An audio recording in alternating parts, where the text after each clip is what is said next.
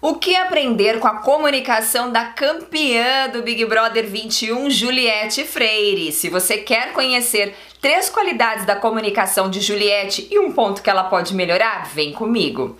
Eu sou Fernanda de Moraes, fonoaudióloga, e te convido a se inscrever aqui no canal, curtir esse vídeo e já comentar aqui embaixo o que você acha da comunicação dela. E a primeira qualidade é que Juliette foi autêntica na comunicação, trazendo características regionais, como o sotaque, o jeito de falar, as expressões nordestinas, a valorização por sua origem lá da Paraíba. E isso cria empatia com a audiência. As pessoas se colocam no lugar e pensam: puxa, que legal valorizar, amar tanto de onde você veio. E quando nós somos autênticos na comunicação, nós transmitimos verdade para as pessoas. Você é autêntico, você transmite o que você pensa de uma forma cuidadosa, de uma forma respeitosa com as pessoas. Segunda qualidade da comunicação de Juliette foi o carisma. Puxa, quem não gosta de ficar perto de pessoas que são carismáticas? O carismático aproxima,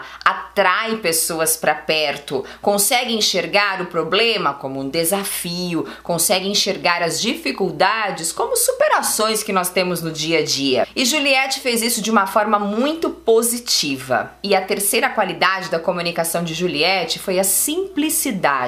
O simples também atrai as pessoas. Simples não só na forma de falar, mas na forma de se expor. Por exemplo, quando ela ouvia um comentário que não era o que ela pensava, era contrário à experiência dela, ela não gritava. Ela respondia de uma maneira respeitosa, mostrando o ponto de vista dela. E quando nós perdemos o controle emocional, a gente afasta as pessoas